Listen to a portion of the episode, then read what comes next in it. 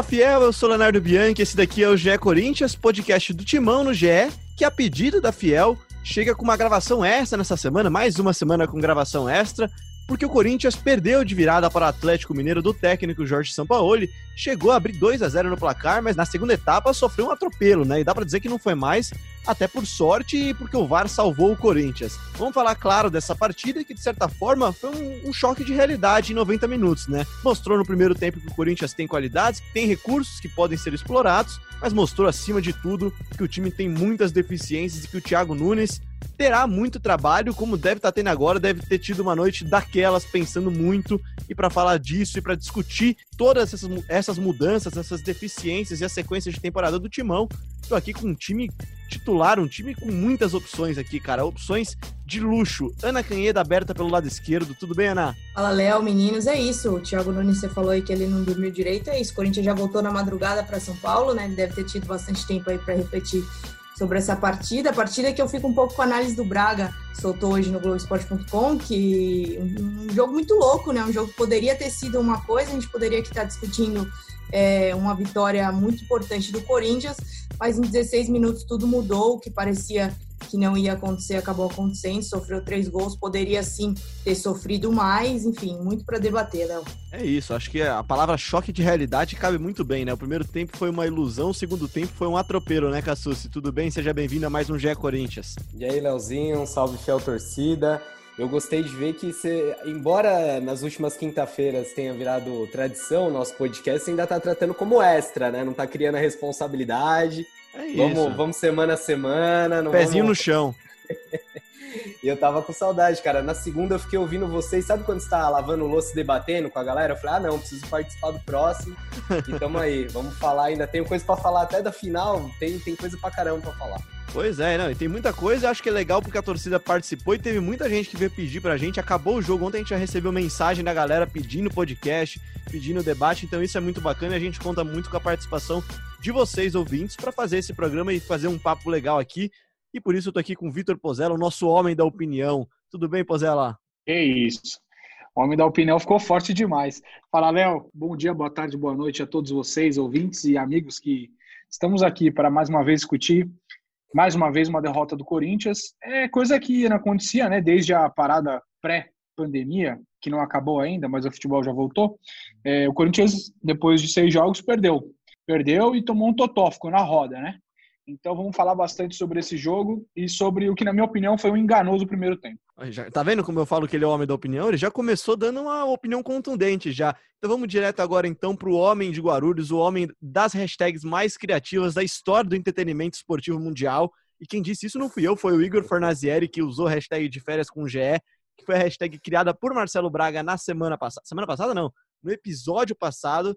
Tudo bem, Braga? Você já vai dar, eu já vou dar para você hoje o poder já. Você cita a hora que você quiser hoje a hashtag do dia, tá bom? Fala, Léo, tudo bem? Vamos, vamos debatendo aí. Eu já vi uma, uma, uma, provável aí que você já falou choque de realidade 14 vezes desde que começou o podcast. Acho que é um bom caminho, mas vamos ver como vai ser. Lembrando que eu estou lançando minha linha de camisetas com hashtags também. Para vocês. É isso, então. Vamos lá, gente. Na segunda, a gente falou muito de como é, como é que deveria ser esse jogo e como esse jogo deveria ser o mais difícil desses quatro primeiros jogos, porque o Atlético é um candidato a um título e tem um técnico que, na minha visão, pelo menos, é muito acima da média do que a gente tem no Brasil.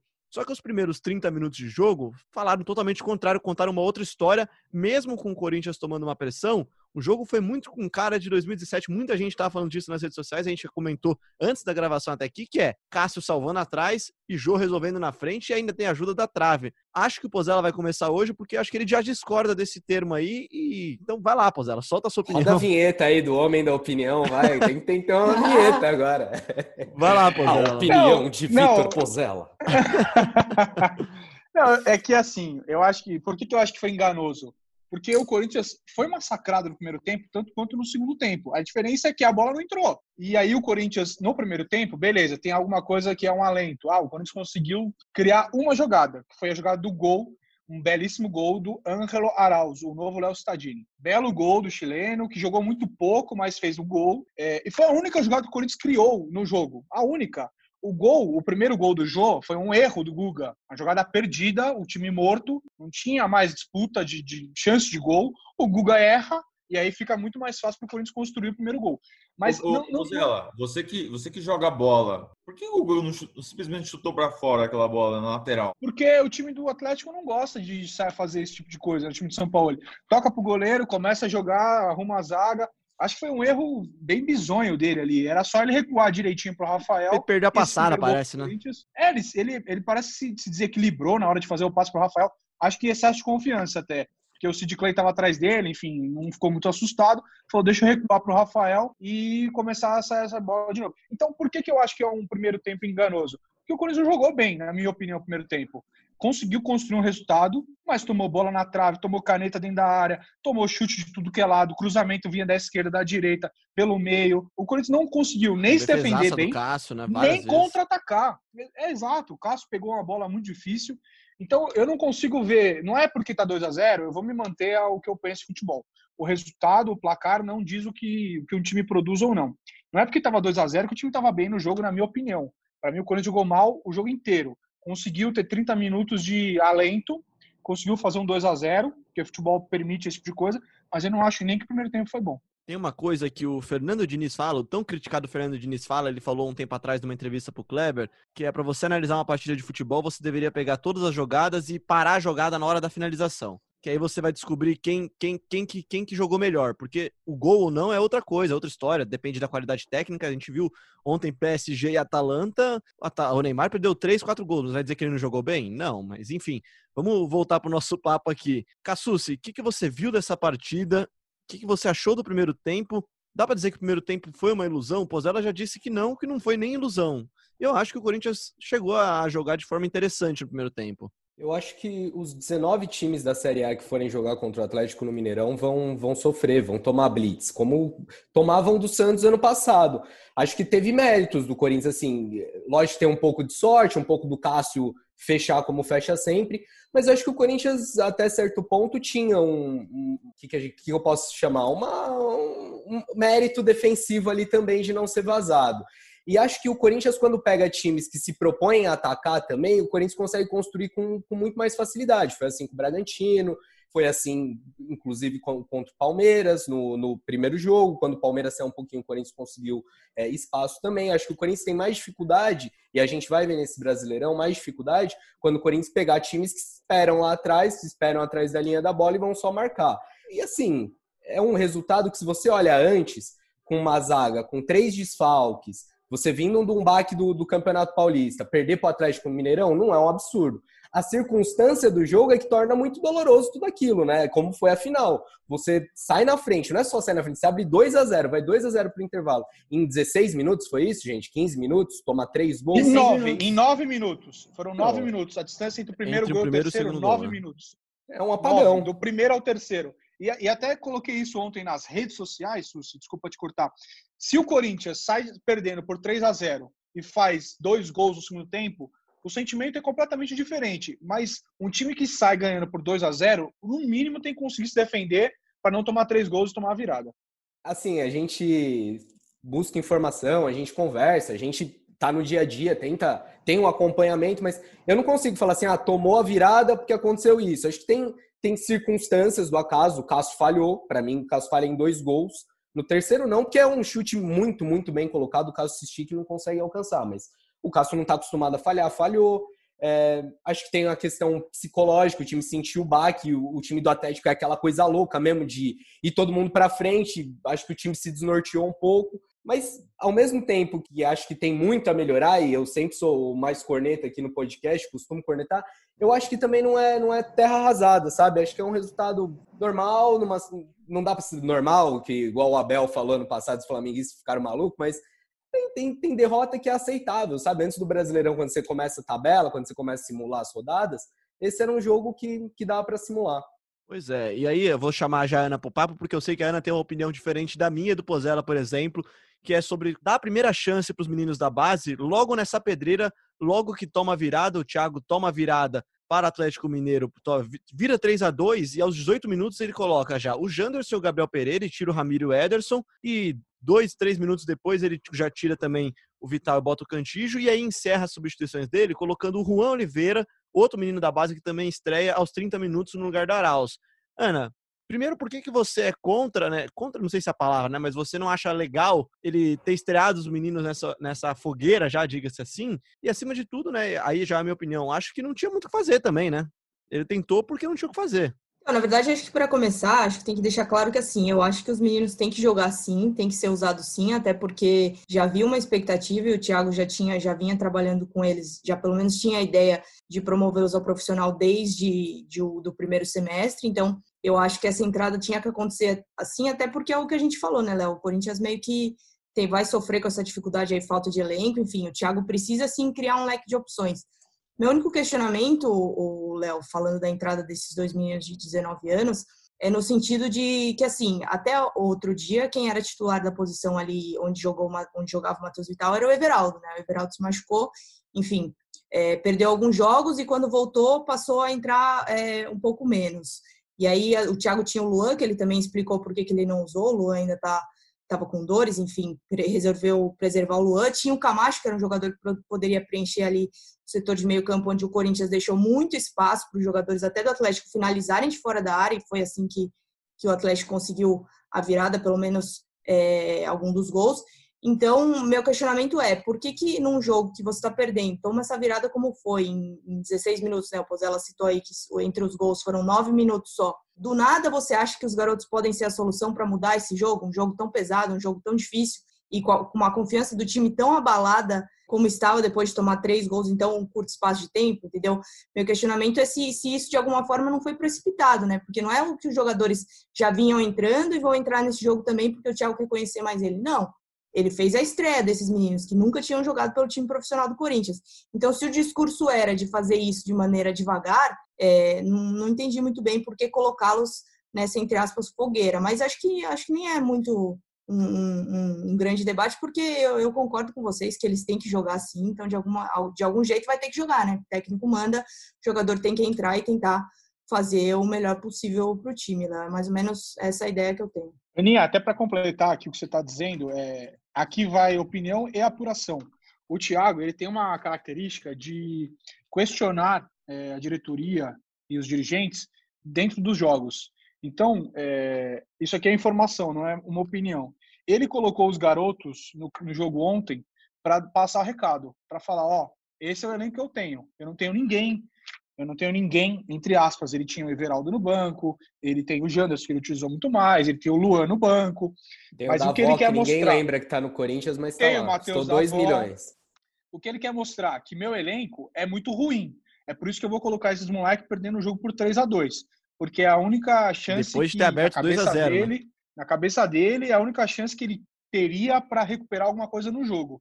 Então, é, aí a gente pode discutir se isso é certo ou errado com os garotos. Mas é essa a mensagem que ele está passando ali. Ele está questionando, ainda, então. Vocês não ele está questionando que... a montagem de elenco, colocando esses moleques nesse jogo. Braga. Ainda, então. no início do ano liberando o Madison e liberando o Marquinhos, do que foi para o esporte. Não podiam ser jogadores para compor o elenco, sabendo que o Corinthians não contrataria jogadores nessa temporada? É que eu acho que ele não sabia que não contrataria, né? Porque o Thiago chega primeiro pensando em Michael. Aí falam para ele, ó, oh, Michael não vai dar. Aí ele começa a pensar no Rony. E aí falam, pô, 6 de euros também não vai dar. E aí conseguem o Johnny Gonzalez para ele. Passa alguns meses e falam, o Johnny também não vai dar. Aí, aí o que começa... foi prometido pro Thiago não entregaram nem a metade.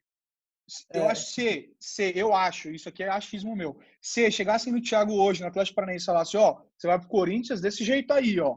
Não vai ter grana para trazer ninguém. Ele diria não.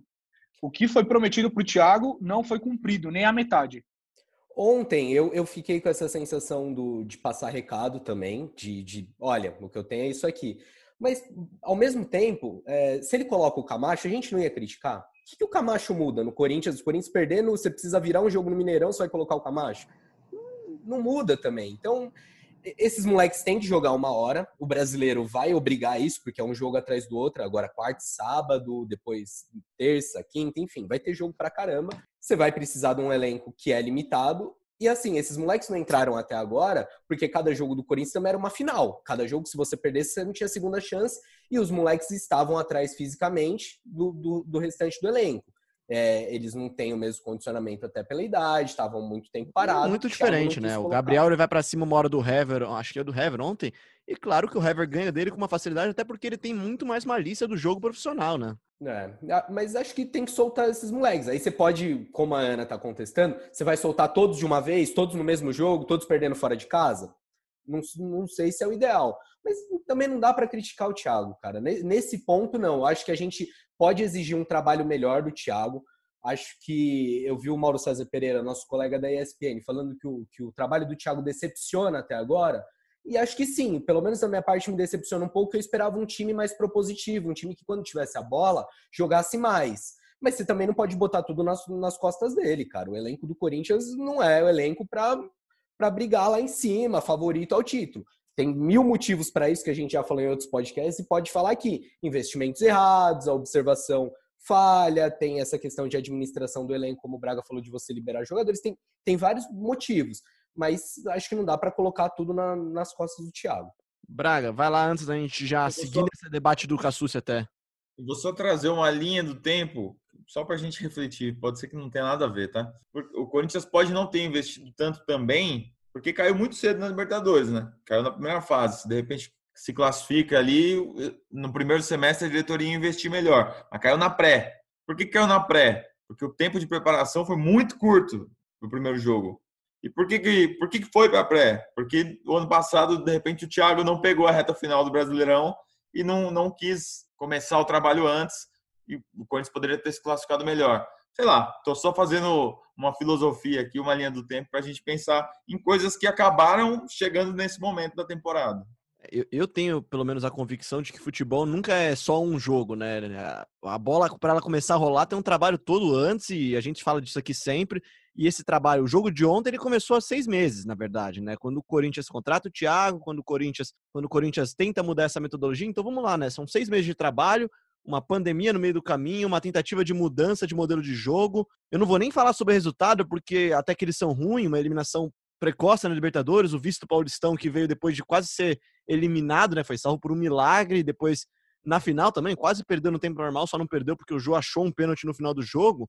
Só que o desempenho do Corinthians, como disse o Cassucci citando o Mauro César, ele tem deixado a desejar até agora, né? E, e, e não é só de, de, de, atacar, mas assim, de ideia de jogo, né? A gente olha pro time hoje e eu, pelo menos, não vejo uma ideia de jogo, Pozella. É, a gente conversava antes de começar a gravação aqui do, do podcast, eu, eu, vou falar o que eu penso. É, não dá para você querer uma paeja de frutos do mar se você só tiver arroz e ovo. É, não vai sair uma paeja jamais daí. Que brilhante, olha ó. Hashtag paeja do GE, chama. Aê, Pozella. Já é. Pode ser. Paeja do GE. A Eja com dois L's, né? A grafia certa, para quem quiser. Igual a Pozela, igual a Pozela. O Marcelo L's. Braga vai colocar no Twitter depois certinho, o arroba Mabragatela vai colocar certinho no Twitter a hashtag. Paeja no GE. nosso Masterchef aí. Mas, vai lá, vai lá. Mestre, mestre do sabor, por favor. Vai lá, Vitor. Na linha de raciocínio. Não dá para você fazer isso se você não tiver os ingredientes que você precisa. Mas é, o que, que, eu penso? O, o Thiago, na minha opinião, tinha uma ideia de jogo que era muito clara até a parada da pandemia. Os resultados não aconteciam, o time era uma peneira, levava gol todo jogo, só não tinha levado gol nos dois clássicos, até a parada. Eis que chega a parada, e acho que o Thiago reflete muito com a diretoria, tem lá conversas com o Andrés, com o Duílio, com seus auxiliares, com o Kelly, com o preparador físico Michel, enfim. E volta da pandemia com um outro conceito de jogo, na minha visão vou jogar mais precavido, vou tentar conseguir um gol e vou me defender melhor. Beleza, isso aí deu certo, entre aspas, no Paulistão. O time sofreu para ganhar do Oeste, muito, sofreu muito, mas ganhou. Sofreu para ganhar do Mirassol, mas ganhou. É, enfim, até que chega na final do Campeonato Paulista, não faz grandes jogos, continua nesse conceito de vamos defender para quem sabe uma hora atacar, muito mais consolidado. E o argumento que, que muitas pessoas têm dentro do clube é que não dá para jogar da forma como o Thiago pensava com os jogadores que ele tem, sem um jogador de beirada. É, só que eu acho. Isso é um argumento de dentro gente... do clube? É, são pessoas que eu ouvi conversando lá no clube. Beleza. É, não dá para claro. jogar da maneira como o Corinthians começou o ano jogando, com as peças que tem. É, é isso que eu ouvi. Só que eu acho que também é parte do trabalho do treinador arrumar uma maneira de ser um pouco mais ofensivo, um pouco mais ter mais controle do jogo, na minha opinião, o Camacho Cantígio, por exemplo, que controlam o meu campo, não tem por que você abrir mão para colocar o, o Gabriel com o Ederson, que você só tem força e não tem futebol quase nenhum, tem chute de fora, mas não tem muita coisa para apresentar, e tomar três gols do Atlético Mineiro. Aí eu acho que, peraí, se você quer se defender, se defende com propriedade. Se você quer atacar, pelo menos tenta jogar. Eu acho que a ideia do Corinthians, da diretoria e até da torcida, quando o Thiago veio, é de comprar essa ideia de não, vamos jogar como o Atlético Paranaense jogou. Ok, faltam peças. Acho que é parte do trabalho da comissão achar uma solução para isso. Não é só ficar pedindo reforço, porque nem todo mundo vai conseguir trazer os melhores jogadores do mundo para atuarem no seu time. Acho que, por exemplo, o São Paulo ele é muito bom treinador, mas onde ele vai, ele gasta 60 milhões de reais com contratações. E o Corinthians hoje não tem condições de fazer isso. Como equalizar isso? Não sei, eu não sou o técnico do Corinthians, mas acho que o trabalho tem que ser melhor desenvolvido sim. Acho que chegou o momento da gente também. Eu sou um cara que defendo muito o Thiago, acho que ele tem ótimas ideias, tem muito mais currículo que o São Paulo no Brasil, mas é, ele tem que fazer o time jogar bola. Não dá para ficar se apegando no passado e, e ah, vou jogar por uma bola porque não tenho peça dá um jeito. Mas eh, eu concordo com, com quase tudo, Pozelo. Só uma pequena ponderação. Quando se fala da defesa, tem que, assim, por mais que eles treinem juntos, por mais que. Não dá. É, é, muito difícil quando você pega três caras novos e bota de titular no mesmo momento num setor que depende muito de, de sincronia, de, assim, de movimento, de entrosamento. Faz muita diferença, porque entrosamento não é só você saber tabelar, saber o, o, movimento do cara do ataque, é também os movimentos é saída, lá de trás estarem coordenados, né? Isso faz diferença. Não. O gol do Hever só não foi, não rolou por causa de uma linha, de uma unha, né, cara? Porque o Michel tava dando condição pro Hever. É que eu não vi no jogo de, de, de, de, de quarta-feira o problema só de sincronismo da, da, da, defesa. É um, é, um, é um atropelo o jogo. Não é porque tá faltando entrosamento, tá faltando intimidade entre eles. É, é, é ideia mesmo, assim. O Corinthians não conseguia trocar três passos no tempo. Vai muito além dos desfalques do jogo, na minha opinião. Né? Posso estar errado. Ana, não, acho que é por aí também. Acho que é difícil você falar daquele desnorteio que foi, né? Tomando um gol atrás do outro ali. Acho que acho que aquilo realmente coloca em xeque tudo que vem sendo feito. Assim, acho que precisa de uma reflexão, sim. Mas Léo, é, é, claro que o, o Pozella citou que o Thiago não recebeu nem metade do que foi prometido a ele. Eu achei fiquei realmente surpresa com a diretoria, mesmo na crise financeira, devolvendo o Ione, porque é, de fato tinham prometido a ele que o Ioni já era jogador do Corinthians, né? Tanto que o Andrés tá, tratava Não só pra ele, como... né? Pra é, você, então... pra mim, pra torcida, pra todo mundo. Ah, mas eu Exatamente. acho que certo de devolver. Não, não, é, isso eu também acho. Também então, acho mas aí, aí não tô, não tô falando por, por dinheiro, né? Tô pensando assim, o, o Ioni era titular do Thiago. O Thiago até chegou a dizer que tinha acelerado a recuperação dele, que tinha errado nesse ponto, mas que precisava contar com ele e que contaria com ele futuramente. Então, assim, era um jogador que o Thiago tava contando aí pra, pra reta final. Acho, acho complicado. Mas também a crise financeira do Corinthians não começou na pandemia, né? Então, o, por mais que o Thiago tenha vindo esperando que jogadores fossem contratados, ele sabia que era ano, que era ano eleitoral, ele sabia que o Corinthians é, não vivia a melhor das fases, até porque vários clubes brasileiros têm dificuldades financeiras. Então, assim, se a diretoria não cumpriu é, de fato uma grande parcela do que foi prometido, o Thiago também não foi tão pego de surpresa assim, sabe? Não chegou num clube que nem o Atlético Mineiro, que tem investidor, enfim.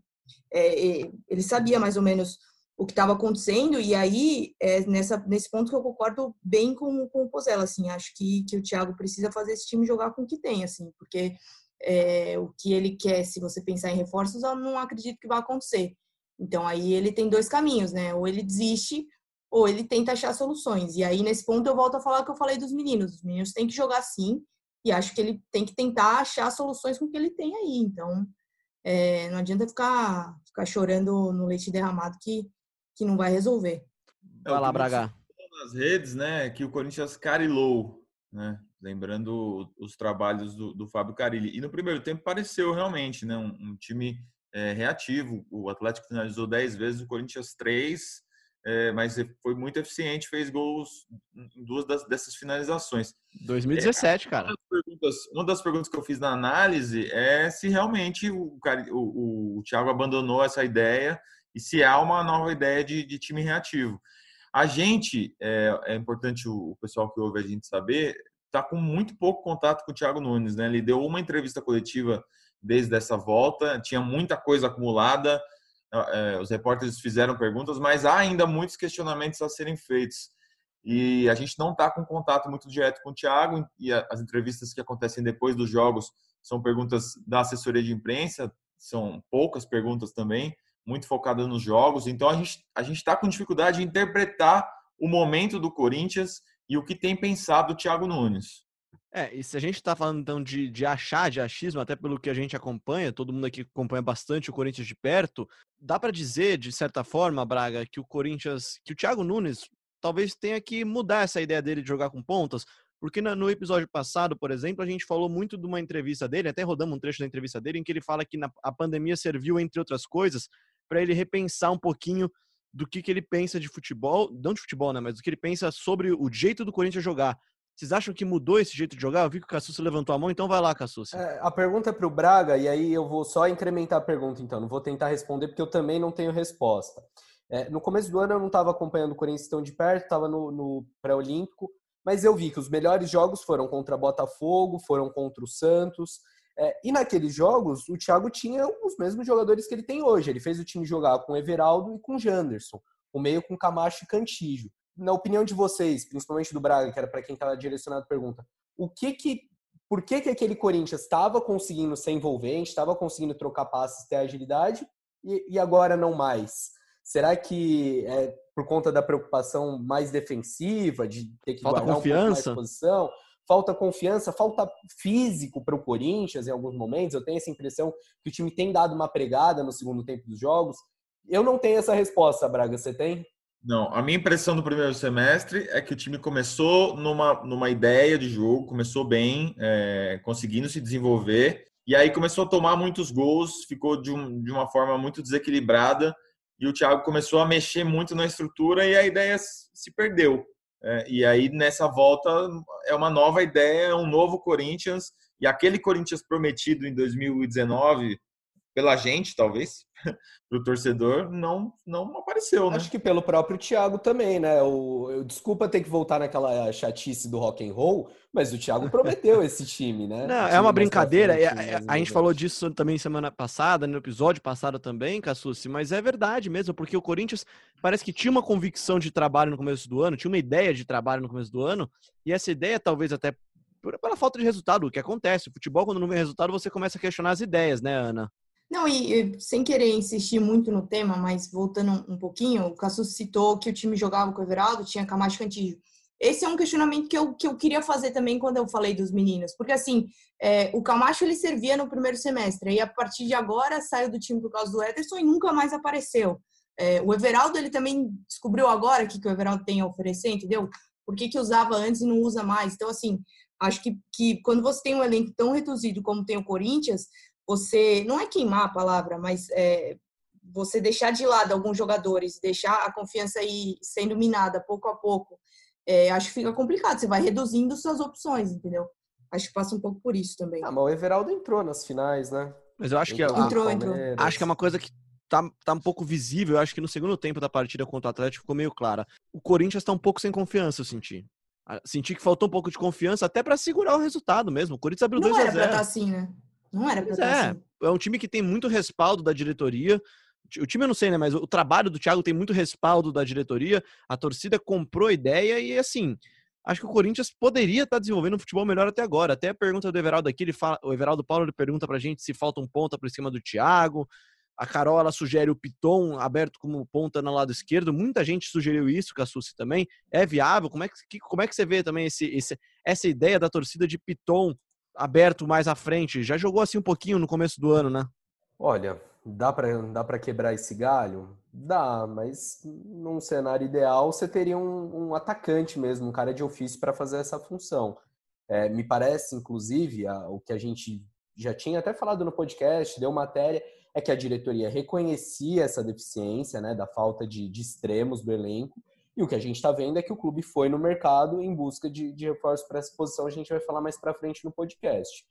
É, agora, sobre improvisar Piton, aí eu acho que é, é invencionice demais, cara. Eu já Até a ideia do Sid Clay na ponta, para mim, já não funciona tão bem. Acho que talvez quando você precisa defender mais, como foi em algumas situações usadas pelo Thiago, ok, mas como, como algo para se implementar no time, para colocar, para começar jogos dessa forma, eu não, não iria desse jeito, não. E é bom lembrar que a gente não está vendo os treinos, né? Então, ah, o, o, Lucas Piton aberto pelo meio é uma coisa que a gente não sabe nem é. de onde nasceu, porque, porque ninguém está vendo os treinos. Pois é, e você falou também de reforços, da diretoria está buscando reforços. Um desses reforços podem estar tá em, tá em Minas Gerais, justamente no Atlético, e a viagem para Belo Horizonte, se trouxe uma derrota, talvez tenha trazido também um reforço, né, Ana? Quem que é esse cara aí? Como é que anda essa negociação? É isso, Léo. É o Otero, atacante de 27 anos, é um jogador que, que venezuelano que não vem sendo usado pelo Jorge Sampaoli no Atlético, né? Tá encostado.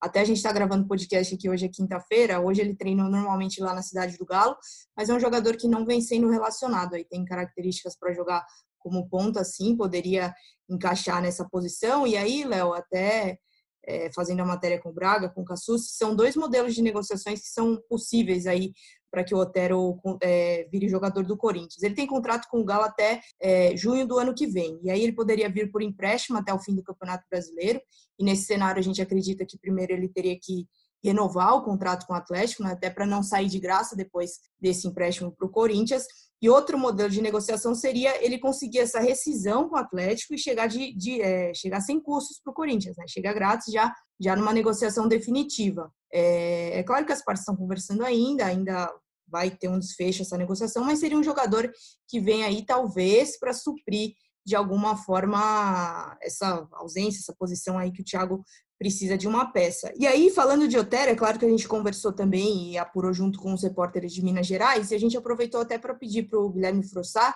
falar um pouquinho sobre o Otero, né? Como ele joga, enfim, jogos que já fez lá no Atlético, e ele gravou um áudio para gente. Fala, galera que nos ouve no GE Corinthians, um abraço direto de BH. Fui convocado pelos amigos para falar um pouco de Romulo Otero, jogador do Atlético, 27 anos, venezuelano, que negocia uma possível transferência para o Corinthians. E olha só, a principal característica do Otero, todo mundo sabe, é o potente chute, né? A fortíssima bola parada. É um cara que realmente tem uma finalização de média e longa distância totalmente fora da curva, na minha opinião, é inclusive o melhor cobrador de faltas do Brasil, pensando nessas faltas de média e longa distância. Não é um cara que faz muitos gols de falta perto da área, não é a principal característica dele, mas realmente o chute de longe é muito venenoso, é um cara que consegue aliar aí potência e efeito na bola nessa finalização de longa distância e por isso faz muitos gols assim. Bate escanteio também, é um cara que tem facilidade para bater com as duas pernas, portanto joga dos dois lados do ataque, pode jogar do lado direito e do lado esquerdo sem maiores problemas. E por essas características, especialmente de finalização, eu acho que é um jogador que agrega valor a qualquer elenco. Evidente que também tem suas deficiências. O Otero é um cara que tenta muito um contra um, tenta muito as jogadas individuais, partir para cima do, dos marcadores, leva vantagem nesse tipo de jogada muitas vezes, mas muitas vezes toma decisões erradas nesse último terço do campo. Opta sempre por essa tentativa de jogada individual, quando, em alguns casos, o ideal é tentar uma tabela, tentar servir um companheiro melhor colocado, e essa talvez seja a principal deficiência do Otero, algumas escolhas erradas dentro de campo. É um cara muito raçudo, que é uma característica que eu sei que a torcida do Timão valoriza bastante, porque a torcida do Atlético também é semelhante nesse ponto. É um cara que deixa tudo dentro de campo. Vocês nunca vão ver o Otero fazendo corpo mole ali, isso não, não vai acontecer. Mas é isso, é um cara que toma decisões erradas em alguns momentos com bola rolando, mas com bola parada ele realmente tem o poder de desequilibrar um jogo. Grande abraço a todos e bom resto de semana. Tá então o áudio do Gui, então, nosso setorista do Atlético no GE, que está acompanhando de perto também os desdobramentos né, dessa negociação, que aparentemente está caminhando bem, está tá andando bem e pode ser mais uma opção para o elenco do Corinthians, que, como a gente está falando há algumas semanas já, não tem tantas opções assim. Pozela, o que, que você acha de Otero? Léo, eu acho que pode ser útil, mas não seria a contratação que eu, diretor de futebol, iria buscar. O Otero não é um veloz, não é um cara veloz, não é um cara que dá profundidade para o time. É mais um jogador que se assemelha aos que já existem no elenco. Pode ter mais qualidade que o Vital, que o Arauz, que o Luan, até, sei lá. É, não necessariamente ele ocupa essa posição, mas eu, eu o considero um cara muito mais de armação de jogadas que de profundidade. Ele chuta bem de fora, bate bem faltas, mas não vai resolver o problema de falta profundidade no time, falta velocidade no time do Corinthians. Ele não vai resolver esse problema. Pode ser um bom reforço, porque o ano é, é bastante hostil, né? O calendário duríssimo e o Corinthians vai precisar de jogadores qualificados, como vimos aí no Mineirão, para jogar outros jogos esse ano, mas resolver o problema não vai. Venezuelano bom que, que podia ir atrás é o Soteldo, né? Mas acho que é Esse resolve o problema. Esse, Esse é, aí- é, é o que oferece que o Corinthians aí- precisa, um cara que rabisca, né? Como a gente fala, que vai pra Esse aí dentro. seria o camisa 10 no Corinthians também. Mas o Otero tem, tem uma, uma característica que falta aos, aos pontas do Corinthians, que ele bate pro gol, pelo menos, né? Porque o Janderson não chuta, o Everaldo não chuta, parece que todo mundo tem medo de chutar no Corinthians. E ele, ele vai oferecer essa qualidade além da bola parada, que, que já foi analisada, parece com, com lupa por Marcelo Braga antes da nossa gravação, né, Braga? Tava vendo umas faltas dele? Bate bem. Se qualquer nome, você vai lá, procura na busca. Gols de tal jogador. Aí- Goals and skills. É. Eu já assisti os gols aí. Tem até um contra o Corinthians, né? Na arena de falta contra o Cássio. É, eu acho que é um jogador que, assim, vai encorpar o grupo. É um cara mais experiente, mais rodado. É, Eu, eu não eu tenho dúvidas quanto ao valor, assim, se for um cara, é, parece que é um dos maiores salários do Galo, né? É um, depende da forma desse negócio e tal. Mas é um jogador que vai encorpar esse, esse, esse elenco. Assim, Essa paedia.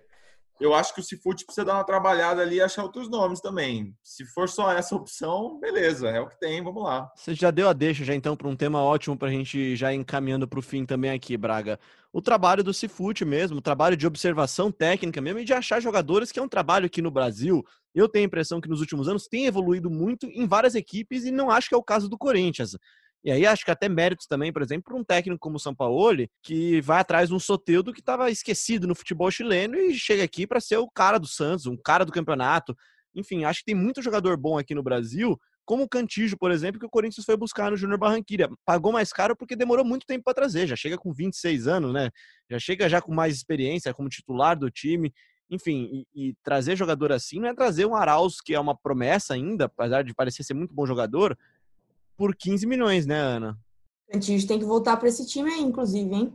Já tá na hora do Cantígio voltar a ser titular desse time. O Cantígio é um jogador importante, tem um passe excelente, tem visão de jogo. Acho que é, teve aquele encantamento, até eu achei que o Ederson de fato merecia sim uma vaga no time pelos gols que fez, pelas atuações que vinha, vinha tendo, mas acho que, que já tá na hora do Cantígio voltar a ser titular desse time. Não sei se fisicamente ainda ele não suporta os 90 minutos, mas se suportar, acho que o Thiago já pode pensar em colocá-lo de volta aí. Desculpa, me atrapalhei aqui. Qual era a sua pergunta, Léo? Sobre buscar jogadores, não só na, em outros países, mas também aqui em outros estados. O Corinthians fez esse trabalho muito bem no começo da década, foi atrás de jogadores como Paulinho, por exemplo, que deram jogador. Tem que observar mais. E o Atlético Paranaense faz muito isso também, busca muitos jogadores jovens em equipes menores do, do Paraná também, do sul do país, e transforma em jogador. Tem que, tem que achar sim, Léo. E aí o Corinthians aposta nesse modelo de negociação com vários nomes, né? O jogador chega de graça, entre aspas, assim, porque é claro que tem o custo de luvas, enfim, você vai pagar o salário do atleta. Mas aí é, já ouvi gente da diretoria dizendo que, por exemplo, é, esse tipo de aposta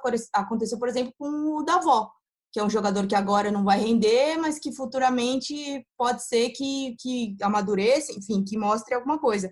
Então é difícil, assim, é um, um tema, um tema delicado. Por exemplo, tem que buscar, quando quer fazer uma paeja, tem que buscar é, em, times litorâneos, né, Pozella? Normalmente vem mais fresco, né? Se você for buscar no peixão, por exemplo, você vai achar aos montes lá, os bons frutos do mar. Lá tem lagostim, soteudinho, lá tem marinho, pode ser um belo camarão. Se for um arroz Aí- ovo, time arroz de ovo, aí vai Aí buscar não dá, aí não tem paeja. Né, fazendas, plantações e por O aí. problema é que o Corinthians faz a compra sempre no mesmo mercado, lá no Fluminense, na Elenco Sports, mas isso é tema para outro episódio do nosso podcast, Pois é. né? E, na verdade, acho que tudo isso que a gente está discutindo vem muito desse problema. A origem desse problema está aí. É óbvio que o Thiago tem sua, sua culpa, mas a diretoria tem uma culpa muito maior que o Thiago, na minha opinião. É, Uma não- coisa é, boa, vai, um elogio. A- Hoje a gente tem que falar do Arauz, vai. Porque foi uma aposta que 23 milhões, que todo mundo cobra muito, já está dois anos no Corinthians e fez sua melhor atuação ontem. É, vocês acham que ele cruzou ou que ele chutou no primeiro gol? chutou. Chutou. Chutou, chutou, Chutou e ia pra fora, né? Não, chutou e virou o pé pra chutar mesmo e chutou torto mesmo. Chutou com L1 quadrado, ainda para meter aquela rosca. Assim, É, normal. Tá bom, mas no segundo no- gol ele foi bem demais, cara, porque ele acompanha a jogada até o final, Sim. acredita É, e. um, um meia que tá dentro da pequena área, quase. Isso é um milagre de Deus. Lucas Sussi, mas já, já aproveitando a deixa, você acha que ele deveria entrar na vaga do Luan quando o Luan estiver bem? Ai, difícil isso, né? Eu acho que, que os, invariavelmente o Arauz vai ter que jogar por conta da maratona, mas eu não sei se eu já começaria com, com ele logo de cara, se, se vale tentar os dois juntos, o Arauz aberto pela esquerda, como ele jogou em muitos momentos no Chile, e o Luan mais por dentro. É, acho que é, é cedo para queimar o Luan. Acho que está se criando um ambiente que é, que é prejudicial para todo mundo. É prejudicial para o Luan. E que é perigoso. É, é prejudicial para o Corinthians, que gastou com ele e que não tem outras opções no elenco. É, e um cara que pode não estar tá, tá sendo o que muita gente espera, mas não tá tão mal quanto estão tentando pintar, sabe? Calma com o Luan. É, eu acho que a gente vai também observar agora as reações do Thiago, né? Por exemplo, o Ederson se destacou, aí já tomou a vaga do Camacho. O Arão se destacou, será que vai tocar, tomar a vaga do Luan? Acho que a gente está aprendendo a ler ainda o Thiago Nunes e, e, cada atitude que ele toma faz parte dessa, desse perfil que a gente está montando do treinador. Mas isso ele assim... até já disse, né, Bragueto? E Aninha, desculpa, que o Luan volta ao time contra o Grêmio, né? Então, acho que o Arauz vai, vai esperar um pouquinho, ou pelo menos não vai jogar na vaga em que o Luan atua no meio campo do Corinthians. Pode Tem como colocar aí, Léo, o que o, que o Thiago falou? Vamos ver, vamos, vamos ouvir, então. O Luan, pela questão física, né, preservar ele, ele vinha numa intensidade de jogos muito grande, ele apanhou muito nesses dois jogos finais, né? Saiu machucado e então a gente resolveu uh, dar um fôlego para ele, respirar um pouco mais, tanto que eu nem utilizei nem pensei em utilizá-lo durante o jogo, uh, mas queria que ele tivesse no contexto do, da equipe aqui, até para valorizar também a entrada do próprio Arauz que foi bem no jogo, mas ele já para sábado retorna à equipe normalmente. Boa, tá aí então o professor Thiago Nunes, que já falou sobre a volta do Luan ao time. Corinthians que enfrenta o Grêmio na Arena do Grêmio no próximo sábado às 19 horas. Outro confronto muito difícil. Eu acho que o Corinthians perdeu um azar também nessa tabela dessa, desse Brasileirão, que já começa com dois candidatos a título, né? Dois times bons, bem montados. Enfim, mas vamos voltar ao que interessa, que é o Corinthians. A gente estava falando do Arauz. Eu gosto do Arauz, acho que é um bom jogador e que eu não consegui entender como eu também não consigo entender o Bruno Mendes não ser, não ser titular, não, mas não jogar mais, eu não consigo entender o Arauz ter tido tantas poucas chances do Corinthians, né? Tão poucas chances do Corinthians, ainda mais considerando que o Corinthians pagou tão caro nele, ou seja, apostava realmente e aposta muito nele, né, Cassucci? Eu consigo entender um pouquinho, Léo, porque a gente acompanhou de perto na época que a gente conseguia assistir treino, na época que a gente viajava junto com o time. E o Arauz ele demorou muito, e não digo nem que ele está integrado agora, mas ele demorou muito a se soltar, cara. Teve uma viagem que, eu, que a gente fez com a delegação do Corinthians, é, 2018, ano que o Arauz chega. O Corinthians joga na Venezuela e depois joga no Recife. E a gente viajou no mesmo voo que o Corinthians, teve bastante proximidade.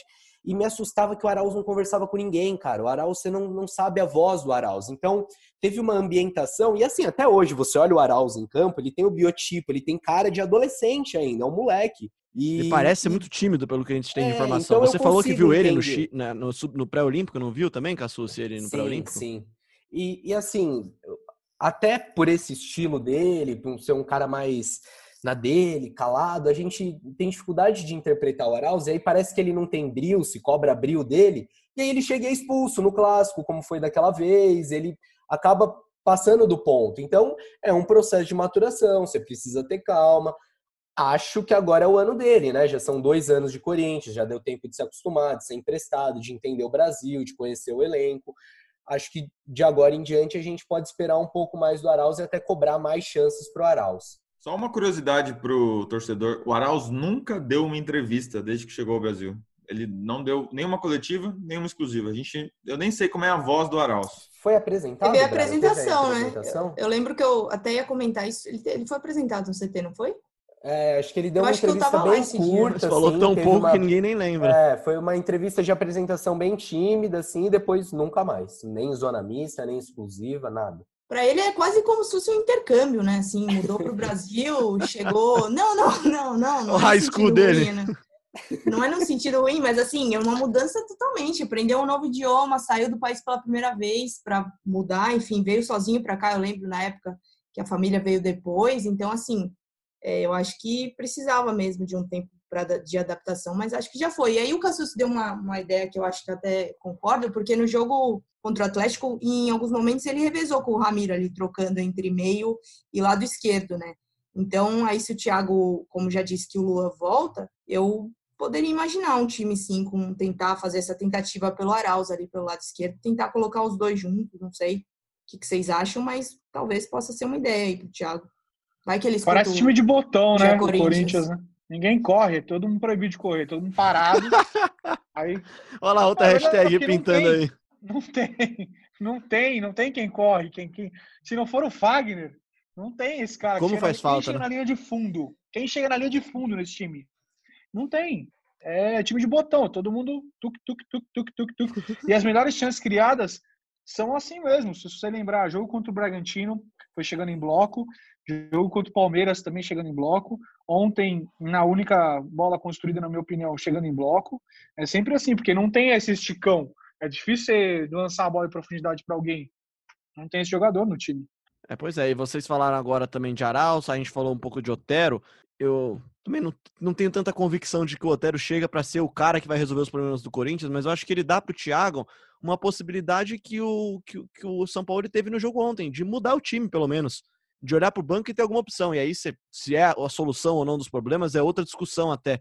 Mas ontem o, o, o Atlético perdia por 2 a 0 o São Paulo olhou pro banco, colocou o Johan e colocou o Savarino, dois jovens que ele pediu para contratar e vieram, e os dois mudaram o jogo. O Johan fez dois gols do jogo jogou bem. O Natan também, que é um bom jogador contratado a pedido do São Paulo. O Alan entrou também. Olha a quantidade de opções que o, que o São Paulo tinha para mudar o jogo. A opção que o Corinthians tinha era o Cantígio e depois botar três meninos da base, Cassucci. A diretoria reconhece isso e, e eles entendem que também para lançar com mais calma, para dar maturidade para os garotos, é preciso que tenha outros caras mais experientes, que os garotos não sejam sempre a primeira opção, não estejam ali na linha de frente não tenham que entrar em, em roubada, e na fogueira. Então, eu acho que o Otero agrega, sim. Acho que o Pozella não é um cara que, puta, vai mudar a cara do Corinthians. O Corinthians é um novo Corinthians por causa do Otero. Não vai chegar e Mas- ser o Soteudo. É, mas agrega muito, agrega disso que a gente falou, do chute de fora da área, de ser um cara com, com mais força física. É um, o setor mais deficiente do Corinthians, né? É, e e é isso mesmo, é olhar e ter opções mesmo. O Corinthians olha pro banco hoje e o Thiago dá aquela respirada que a gente já fez aqui umas três vezes, que é aquela, aquela respirada funda e chama o Janderson para entrar em campo e tentar alguma coisa diferente. E o Janderson não, não tem conseguido, né? Como entrou, e só um comentário, como entrou concentrado o Johan no jogo, né? Um cara que estava frio ali nos primeiros minutos, já chegou chegando, vale a gente destacar. E também o nível de concentração do jogador de. Eu sou fã do São Paulo, no cara. Eu acho que ele chega no vestiário e começa a chacoalhar os caras de vez em quando e os caras voltam muito loucos, muito pilhados, como ele é também um pouco excêntrico, como escreveu o Marcelo Braga no seu brilhante texto. E já puxando essa análise do Braga para encerrar o podcast, então, já, gente. Ele, o Braga deixa três perguntas na análise, que eu acho que são três perguntas que o Corinthians, o corintiano e a gente aqui, os jornalistas que acompanham o Corinthians, precisam ter essas respostas ou tentar encontrar essas respostas. A primeira delas é: será que é possível repetir a efetividade do primeiro tempo, por exemplo, para entrar na disputa por coisas grandes no Brasileirão? Thiago Nunes abandonou a ideia de um time ofensivo em troca de um timão de contra-ataque? E o elenco é tão carente assim ao ponto de, no meio de um furacão, tem que apostar em jovens estreantes para mudar o jogo? Acho que são três perguntas que o Corinthians, o torcedor e o Thiago Nunes, especialmente, precisam responder. Você quer tentar arriscar responder essa daí, Braga, já que você fez as perguntas? Ah, eu acho que algumas a gente discutiu aqui ao longo do podcast. O, o torcedor que está ouvindo talvez já tenha aí uma opinião, um palpite também, pode mandar para a gente o que ele acha.